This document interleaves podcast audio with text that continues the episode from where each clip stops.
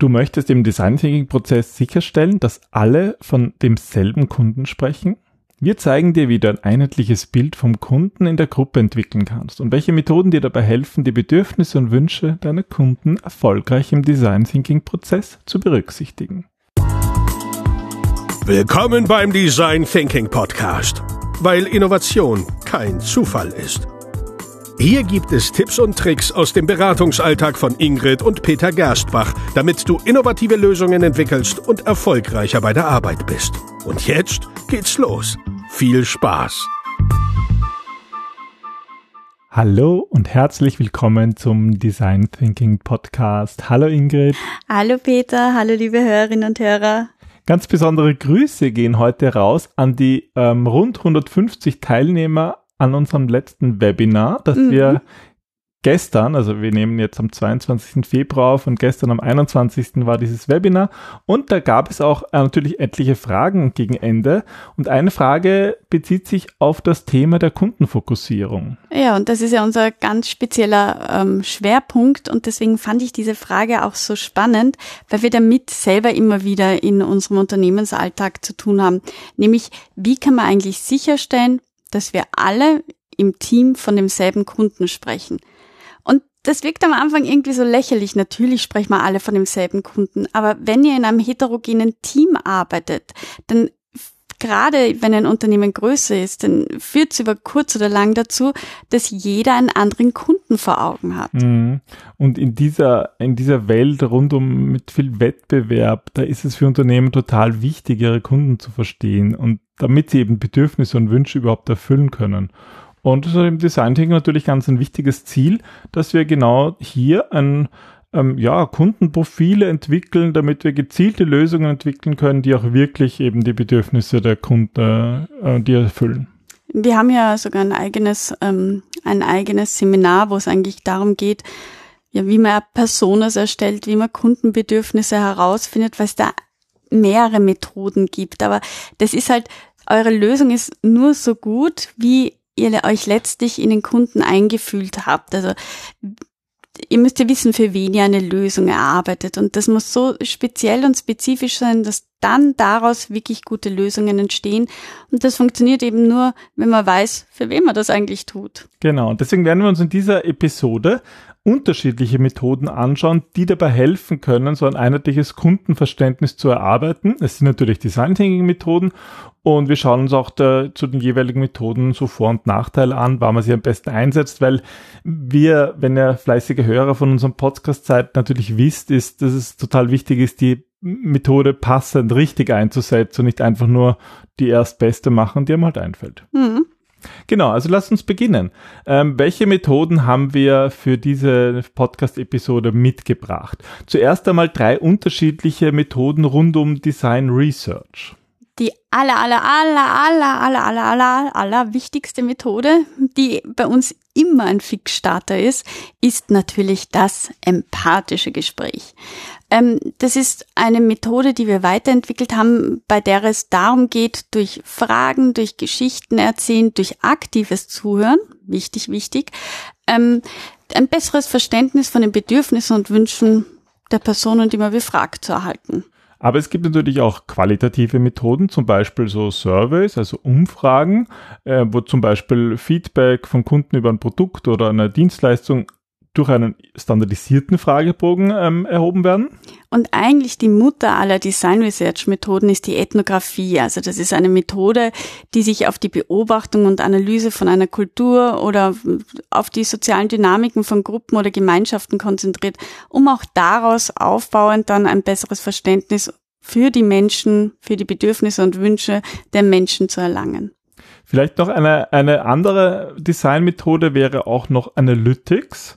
Und zwar, ähm, wo es wirklich darum geht, dass man Daten über das Nutzerverhalten sammelt und Trends und Muster aus diesen Daten heraus extrapoliert, meistens halt auch mit einer Software. Also ein bisschen ein anderer Anwendungsfall, aber gerade ja, das, das ist gar ein, nicht dein. Nein, das ist viel, viel zu kopflastig, viel zu computerlastig. Aber wir wollen ja auch die Vor- und Nachteile auflisten und nicht gleich, nicht jetzt schon vorab die Methoden schlecht machen. Ja, bitte. Ich würde doch niemals bewerten. Niemals. Niemals. Aber dann machen wir uns vielleicht was anderes noch an. Ähm, was hältst du von Personas? Ich finde Personas super. Nein, also tatsächlich finde ich es ähm, Personas wirklich eine extrem wichtige und deswegen auch eine der bekanntesten Methoden aus dem Design Thinking. Und ähm, ja, gerade wenn es darum geht, Nutzerprofile für eine Gruppe zu erstellen, ist es auch so neben dem empathischen Gespräch ein Fixstarter. Ja. Und ähm, eine ebenso bekannte Methode ist ja noch die Empathy Map. Ja, wobei da sind wir ja unterschiedlicher Meinung. Also nicht, dass sie bekannt ist oder nicht, dass sie gut ist, sondern dass sie eigentlich, also ich finde, sie ist für diese Übersicht nicht geeignet, sondern sie geht eigentlich darum, ein tieferes Verständnis von den Emotionen und Motivationen einer bestehenden Zielgruppe zu entwickeln. Also das ist, wenn du schon eine Persona hast oder wenn du schon ein gutes Bild deines Kunden hast, da noch tiefer einzusteigen, um dich wirklich damit zu beschäftigen. Ja, und dann hätten wir noch die Customer Journey Map. Das ist eine Methode, zur visuellen Darstellung der Erfahrungen und Interaktionen, die unsere Kunden während zum Beispiel eines Kaufprozesses haben oder einfach, wenn sie mit einem Produkt oder einer Dienstleistung in Berührung kommen. Mhm. Und auch diese Methode eignet sich gut, ähm, einen Blick, ähm, guten Blick auf die Kunden zu haben. Und zuletzt das Thema Co-Creation Workshops. Ja, das ist eigentlich so ein bisschen was anderes, weil da ähm, bei dieser Methode holt man den Kunden aktiv in den Design Thinking Prozess hinein. Also da geht es darum, gemeinsam mit dem Kunden in dem Team Ideen und Lösungen zu entwickeln. Also da hast du dann quasi ein lebendes Bild deines Kunden vor Augen, mit dem du arbeitest. Und das Spannende, jeder dieser Methoden hat natürlich so ihre eigenen Vor- und Nachteile. Und ähm, ganz wichtig für einen erfolgreichen Design Thinking Workshop ist natürlich, dass man die geeigneten Methoden auswählt.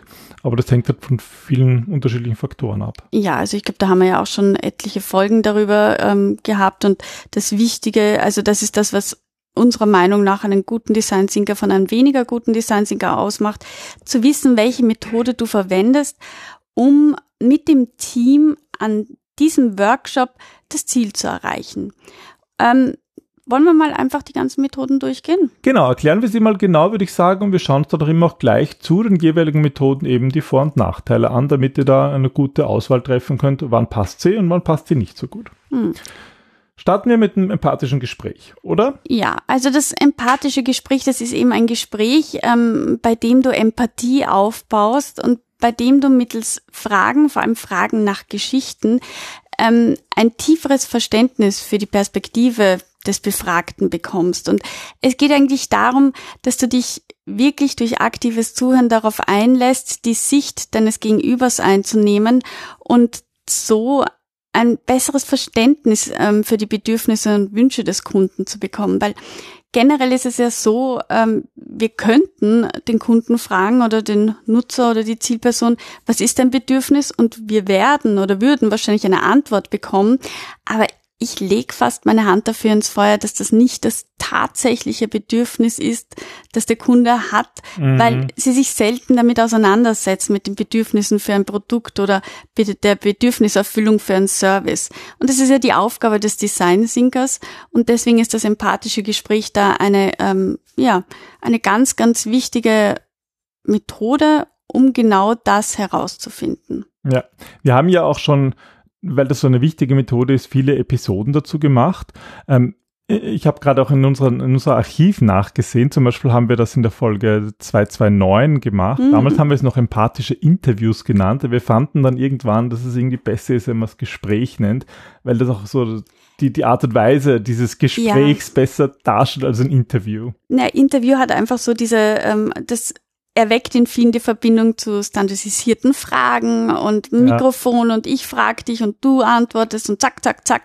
Und beim Gespräch geht es darum, dass man sich wohlfühlt, dass man mal eine, eine psychologische Sicherheit herstellt, dass Vertrauen da ist, dass ja einfach all diese Faktoren, die es möglich machen, dass man zu Informationen kommt, die man vielleicht anders nicht so teilen würde. Was würdest du sagen, sind so kurz gesagt die Vorteile dieser Methode? Naja, das empathische Gespräch hilft eben dabei, dass man ein gutes Verständnis, nämlich auch ein tiefes Verständnis für die Perspektive des Kunden bekommt und ähm, dass man auch ein Vertrauen aufbauen kann. Das finde ich das mhm. Spannende. Dadurch, das dass schön, du dich ja. wirklich interessierst für den anderen, baust du ein Vertrauen und eine stärkere Beziehung auf, die auch nachhaltig ist. Aber dort, wo es Vorteile gibt, gibt es doch bestimmt auch Nachteile. Was wären das für das sympathische Gespräch? Gibt's keine. also das, ähm, nein, natürlich gibt's die auch, weil du musst dir für sympathische Gespräch Zeit nehmen. Es ist eine Methode, die man auch üben muss.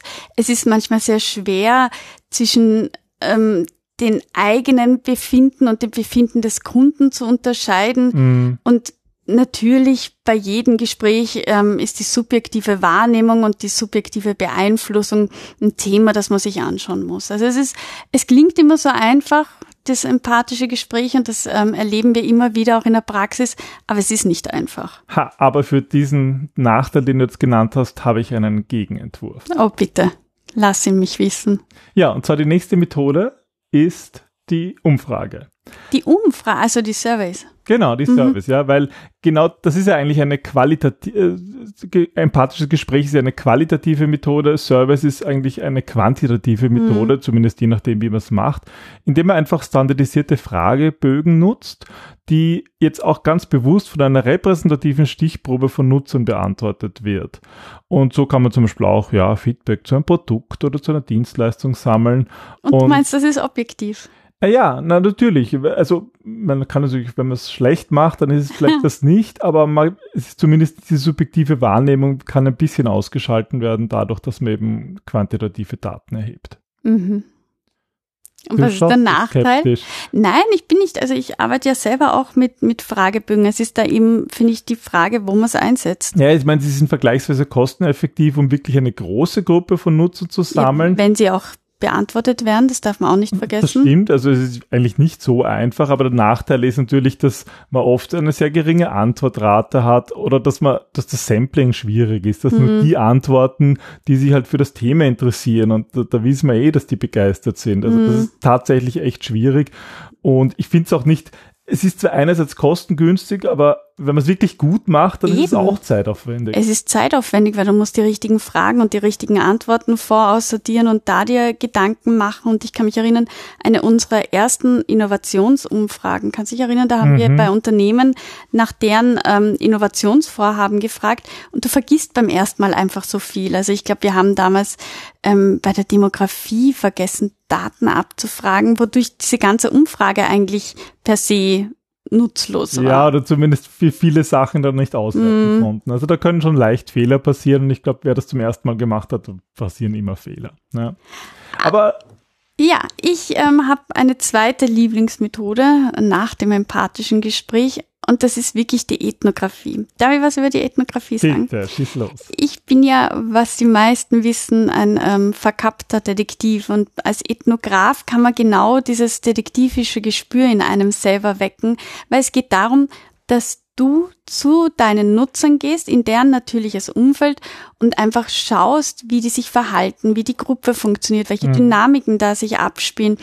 Also da gibt es ein, ein spannendes ähm, Experiment, wie Leute die Stühle verschieben. Kannst du dich erinnern, das haben wir letztens wieder angeschaut. Ja, das, das, ist, also das fand ich so lustig, weil da hat man einfach nur die Kamera auf einen Platz in der Sonne gerichtet, wo so so, so, so leichte Stühle gestanden sind. Und die Leute gehen alle hin zu den Stühlen und verrücken sie ein bisschen und setzen sich dann es drauf. Obwohl es eigentlich dieselbe äh, Perspektive ist. Ja, ich meine, also. vielleicht dreht der eine in die Sonne, das wäre noch erklären, aber manchmal so wirklich nur so um ein, zwei Zentimeter, einfach nur so aus Prinzip. Genau, weil man einen Stuhl verrückt, ja. und das sind halt Dinge, die man durch ethnografische Studien sehr schön sichtbar machen mhm. kann und da einfach das Verhalten vom Nutzer ähm, ja dann auch später interpretieren kann. Also man kann ethnografische Studien auch mit Interviews oder mit Gesprächen kombinieren, aber es ist halt vor allem geht es darum, im natürlichen Umfeld ähm, des Kunden zu sein. Das sind doch schon gleich die Vorteile, oder? Ja, äh, puh, äh, ja. Natürlich, also weil du meinst, dass du im natürlichen Umfeld bist. Genau, ja, und dass man halt, das hat viele qualitative Daten ja, ne, du kannst für eine detaillierte Analyse und so. Ne, du kannst vor allem auch schnell ähm, mehrere Dinge auf einmal sehen, mhm. wo du halt sonst mehr Zeit brauchst. Weil ein Gespräch ist sehr zeitaufwendig, das ist wieder nicht zeitaufwendig. Ja.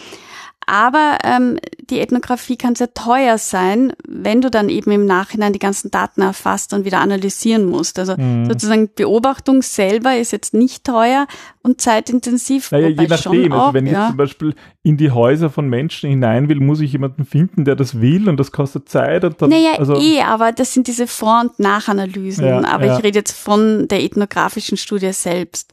Aber natürlich eben, so wie du sagst, die Datenerfassung, die Analyse ist mühsam und was du auch nicht vergessen darfst bei der Ethnographie ist halt deine eigene subjektive Meinung, Wahrnehmung und dein Denken spielt da halt ganz, ganz stark in die Interpretation mit. Ha, dann mache ich gleich wieder den Teufelsanwalt und komme mit wieder einer qualitativen, ah Blödsinn, mit einer quantitativen Methode. Du wirst mich heute irgendwie, weiß ich nicht, quälen.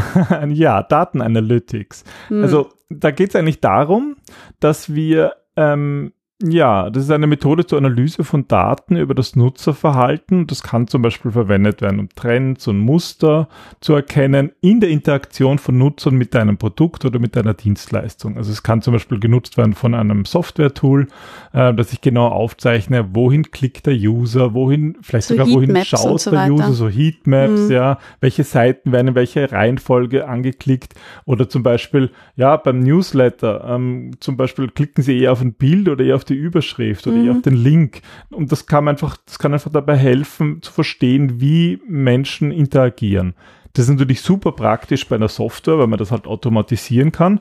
Aber das geht natürlich auch bei einer Dienstleistung. Ja. Also es gibt ja so, so, so Tracking im, in Shops, dass man schaut mit der Kamera, welche Gänge nutzen die Leute und welche Gänge werden eigentlich nicht verwendet, wo verweilen sie länger, mhm. wo kürzer, also da kam halt spannende. Wo wird mehr gestohlen, wo weniger. genau, da kann man halt wirklich spannende Daten liefern. Na gut, also es ist billig, oder? Die Methode? Was ist der Vorteil? Uh, das würde ich nicht unbedingt sagen. Kommt auf die halt, Software an. Naja, ich meine, das muss man mal aufsetzen. Das ist schon relativ aufwendig, aber wenn man es mal aufgesetzt hat und die Daten sammelt und die Auswertungen programmiert hat, dann kann man es halt skalieren. Also es ist eine Methode, die super skaliert. Ähm, aber ähm, ja, je nachdem, wie genau man es macht. Ja. Na, aber du kriegst nämlich an keine Emotionen heraus, oder doch? Genau, das sind auf jeden Fall so Nachteile, ja. Also wir haben keinerlei Emotionen, Motivationen oder Bedürfnisse. Die müssten wir eigentlich erst interpretieren, aber das ist wieder qualitative Arbeit. Und ja, ein Problem ist vielleicht auch, dass man oft das Falsche misst. Also nicht das, mhm. was man eigentlich messen wollte und dann glaubt man irgendwo ein Muster zu erkennen. In Wahrheit ist es einfach nur ein Messfehler. Mhm. Das ist halt mhm. halt der Nachteil generell bei qualitativen, äh, quantitativen Methoden, wie auch bei der Umfrage. Wenn man die falschen Fragen stellt, kommt ein Mist raus. Lass mich den freudschen Versprecher gleich aufnehmen ähm, und mit der Personenentwicklung weitermachen. Eine qualitative Methode. So ist es. Weil bei der Personenentwicklung geht es eigentlich darum, dass man fiktive Nutzerprofile erstellt um auf diese Weise ein besseres Verständnis für die Bedürfnisse und Wünsche von der Zielgruppe zu entwickeln. Und ich glaube, also wir haben ein eigenes Persona-Training, wir haben ähm, YouTube-Videos über wie eine Persona erstellt, welche Vor- und Nachteile und Stolperfallen es gibt. Stimmt, unsere Videos, die vergessen ja. so oft. Ja, wir haben auch zur, nicht nur äh, zu, zu, zu, zur Empathy Map. Zur Empathy Map haben wir auch genau, noch Customer Video, ja. Journey Map haben wir noch nicht aufgenommen, aber das Skript ist schon fertig. Und für die, die uns lieber ähm, Podcast hören, wir haben zum Beispiel in der Folge DT14, also ganz eine frühe Ui. Folge schon über Personas geschrieben. Oder in der Folge, äh, ja, oder in der Folge 220 oder in der Folge, äh, in vielen Folgen. Wir werden sie verlinken. Also ich glaube, das können wir mal auslassen. Gehen wir weiter zur Empathy Map, oder? Ah, naja, Vor- und Nachteile hätte ich jetzt schon noch gern. Naja gut, also die Vorteile von einer Persona ist, dass man eben ähm, die Zielgruppe gut segmentieren kann und da darauf aufbauend auch gezielte Lösungen entwickeln kann. Mhm. Und ähm, die Methode ist eigentlich ziemlich einfach durchzuführen und dadurch auch nicht sehr kosten. Ja, macht also. Spaß. Wir machen es gerne in einem Workshop, auf dem Flipchart. In, kann man in einer Viertelstunde, halbe Stunde in der ja, Gruppe hat man schnell eine ja, ja. Persona zusammen und eben auch nach dem Prinzip Quick and Dirty und nicht Perfektion. Das ist halt wichtig. Aber gibt es sicherlich auch wieder Nachteile? Naja, also ähm, Persona haben halt echt den Nachteil, dass man da sehr stark von den eigenen Annahmen und stereotypischen Denken beeinflusst wird. Mhm. Also du, ähm, ja, du versuchst halt auch deine eigenen Hypothesen nicht zu widerlegen, sondern im Gegenteil Beweise dafür zu finden und dann, dann fährst du dich auf einen Stereotyp fest, der aber nicht unbedingt eine Zielgruppe ist. Also da muss man sehr stark aufpassen. Deswegen ist es auch wichtig, dass man eine Persona im Idealfall von einer ähm, nicht unternehmensfremden, aber vielleicht teamfremden Person durchführen lässt, die jetzt nicht ständig mit demselben Kunden zusammenarbeitet, um einfach da diese äh, Fallstricke zu vermeiden. Ja. Es geht ja in unserer Episode um Kundenfokussierung und dabei kann bedingterweise auch die Empathy Map helfen? Ja, weil ich für bedingt bin, darfst du sie erklären, weil ich glaube eben, dass sie für die Vertiefung geeignet ist, aber nicht unbedingt für die Segmentierung. Na gut, lass uns darüber diskutieren. Ja, also eine Empathy Map ist eine Methode, die dabei hilft, ein besseres Verständnis für die Emotionen, Motivationen und auch Bedürfnisse der Zielgruppe zu entwickeln. So wie alle der Methoden? Ja, also man versetzt sich dabei ganz bewusst in die Lage der Zielgruppe und nimmt sozusagen ihre Perspektive ein und überlegt zum Beispiel, was sieht die Zielgruppe, was denkt sie, was fühlt sie, aber auch was macht sie, was hört sie. Und da ist, finde ich, halt eben ein Vorteil, dass man dadurch eben ein tiefes Verständnis bekommt für die Emotionen, Motivationen und Bedürfnisse der Zielgruppe. Ähm, aber auch hier haben wir eigentlich wieder das Problem, dass dass Annahmen und Stereotypen das beeinflussen können und es ist halt auch wieder eine, eine qualitative Methode, die vielleicht manchmal zu oberflächlich ist. Ja. Nee, ich finde gerade, dass sie nicht zu oberflächlich ist, sondern dass sie in die Tiefe geht. Aber du brauchst ja als Poststop. Basis, ja, du brauchst ja, ja irgendeine Person ja. oder irgendwas, damit du die Empathy Map überhaupt machen kannst. Deswegen bin ich so, hm, hm. aber gut. Ja. Aber dann kommen wir vielleicht noch zur vorletzten Methode und zwar zur Customer Journey Map. Auch das ist noch eine Methode, die gut ähm, dabei hilft, äh, die Kundenfokussierung zu erhöhen. Aber erklär mal, was nee, das die darfst du erklären, die gehört auch in dein Feld. Könnte mal mit hier? Ja, okay. ich bin schon. Wir haben da eh eine Aufteilung. Ja, definitiv. Du kennst sie vielleicht also Customer nicht, Journey mache ich tatsächlich ganz gerne. Also ich habe ja früher auch äh, als Business Analyst gearbeitet in, in Projekten und da haben wir das eigentlich meistens so Geschäftsprozessanalyse genannt. Hm. Das ist halt die coole Variante der Geschäftsprozessanalyse. Auch dazu ähm, werden wir bald ein Video veröffentlichen. Ähm, ähm, und ich weiß jetzt gar nicht, ob wir schon. Ähm, wir haben schon eine Podcast-Episode ja? dazu, ja. Ah ja, genau, genau. In, auch ganz früh, in der Folge 21 haben wow. wir die Customer ich glaub, die sollten uns vorher nochmal anhören, bevor wir sie verlinken. Ach, das passt schon. Ähm, ja, und also eine, das hilft sozusagen, es ist eigentlich eine visuelle Darstellung eines m, hm, Kaufprozesses oder überhaupt eines, der Interaktion eines Kunden mit einem Produkt, sei es, sei es physisches Produkt oder Dienstleistung. Und sie hilft eben dabei, auch die Bedürfnisse und Wünsche der Kunden zu verstehen und vor allem auch die Interaktionen zu optimieren. Also man mhm. schaut sich da zum Beispiel an, okay, wo ist der Kunde happy, wo ist es irgendwie irgendwas Nerviges. Also man schaut sich die unterschiedlichen Phasen in diesem, in diesem Prozess an. Wo gibt's Pain Points, wo funktioniert's nicht? Genau, mhm. ja. Und deswegen finde ich, also ich mag vor allem diese visuelle Darstellung, auch diese visuelle Darstellung der Bedürfnisse und Wünsche der Kunden. Na, man kann ja auch so schön reinzoomen in einem, in ein Painpoint zum Beispiel oder in einen Abschnitt von einer ja, Erfahrung. Genau, und das ist, finde ich, einfach nett und das, das geht auch relativ schnell. Also das kann man auch im Workshop in, in ein, zwei Stunden kann man mal so eine Customer Journey Map erstellen und analysieren und da hat man gleich einen Output. Das ist irgendwie das Schöne daran. Aber auch hier, ähm, dadurch, dass die Methode nicht, nicht genau ist, also nicht wie eine Geschäftsprozessdarstellung mit genauer Notation, ist es auch wieder ein bisschen subjektiv manchmal. Und ähm, ja, muss halt aufpassen, dass es nicht zu oberflächlich wird, dass man zu wenig tief eintaucht und dadurch keine, keine neuen Erkenntnisse daraus gewinnt. Mhm. Ja, das wären mal ein paar so von Nachteile für die Customer Journey Map. So, eine Methode haben wir noch, die ist ein bisschen so die Auto One Out. Ja, ja, ja. Das ist einfach eben der Co-Creation Workshop und bei der Methode wird der Kunde aktiv in den Design Thinking Prozess einbezogen. Also bei allen anderen Methoden bisher mm, brauchen wir nicht unbedingt den Kunden. Na, wir, wir versuchen den Kunden herauszukristallisieren. Genau, weil der Design Thinking Ansatz ist ja eigentlich nicht der Kunde weiß, was er will, sondern wir müssen den Kunden befragen als Designer um herauszufinden, was er wirklich will. Beim Co-Creation Workshop sagen wir, hey, wir binden den Kunden Absolut, ein. Absolut, ja. Also da geht's auch, da sind wir auch nicht mehr beim Analysieren des ähm, Problems, sondern da sind wir eigentlich bei der Ideenfindung, bei der Entwicklung eines Prototypen. Und ähm, das hilft einfach dabei, dass man nicht am Kunden vorbei entwickelt, wobei das auch hat auch seine Nachteile. Sag einmal die Vorteile. Ja, ja, die Vorteile sind einfach, dass du den äh, Kunden gleich zum Prozess mit einbindest und ihm halt dadurch die Möglichkeit bietest, dass er Lösungen und Ideen mitentwickelt, die dann auch seine ganz speziellen Bedürfnisse mhm. treffen. Mhm. Und außerdem haben wir da auch wieder, das fördert die Zusammenarbeit und den Austausch, führt zu einer stärkeren Bindung und zu Vertrauen, ähm, bla bla bla.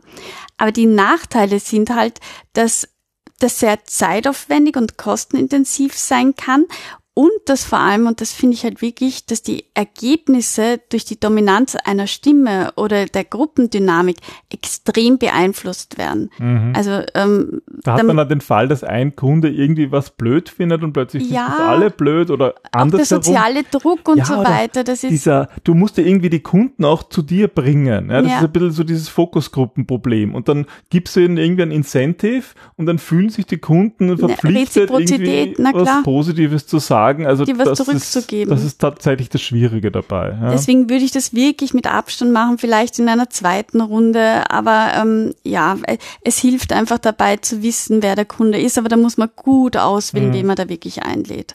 Aber damit kommen wir halt auch schon zu dem letzten zusammenfassenden Punkt. Wie wählt man die richtigen Methoden aus? Und ihr habt jetzt schon gesehen, jede Methode hat so seine Vorteile und Nachteile. Es gibt nicht die beste Methode, abgesehen vom empathischen Gespräch. Ja, bin ich froh, jetzt hast du es verstanden. Ja, ja jetzt habe ich es verstanden. also es gibt nicht die beste, mit Ausnahmen, ähm, sondern einfach nur die passende Methode.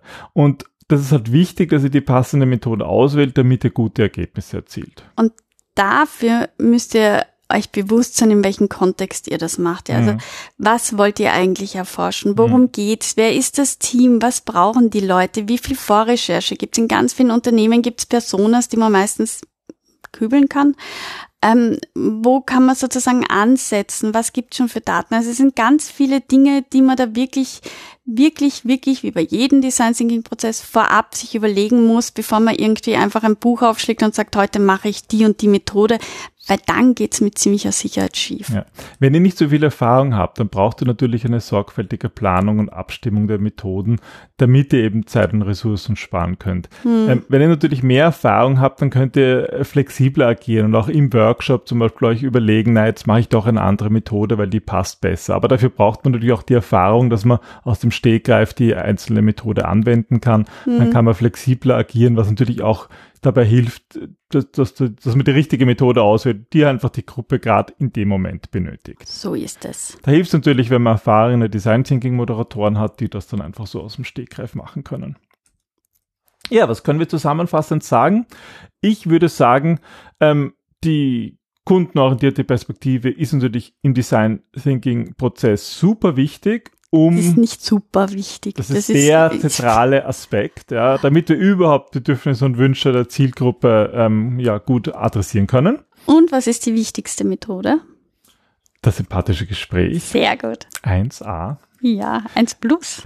ja, und wir haben in dieser Episode für euch diese verschiedenen Methoden besprochen, ja, weil wir hoffen, dass sie euch dabei helfen, eben ein tiefes Verständnis für eure Zielgruppe zu bekommen, ähm, von Interviews bis zum Co-Creation Denkt dran, dass ihr die richtige, die passenden Methoden auswählt, dass das immer vom Kontext abhängt.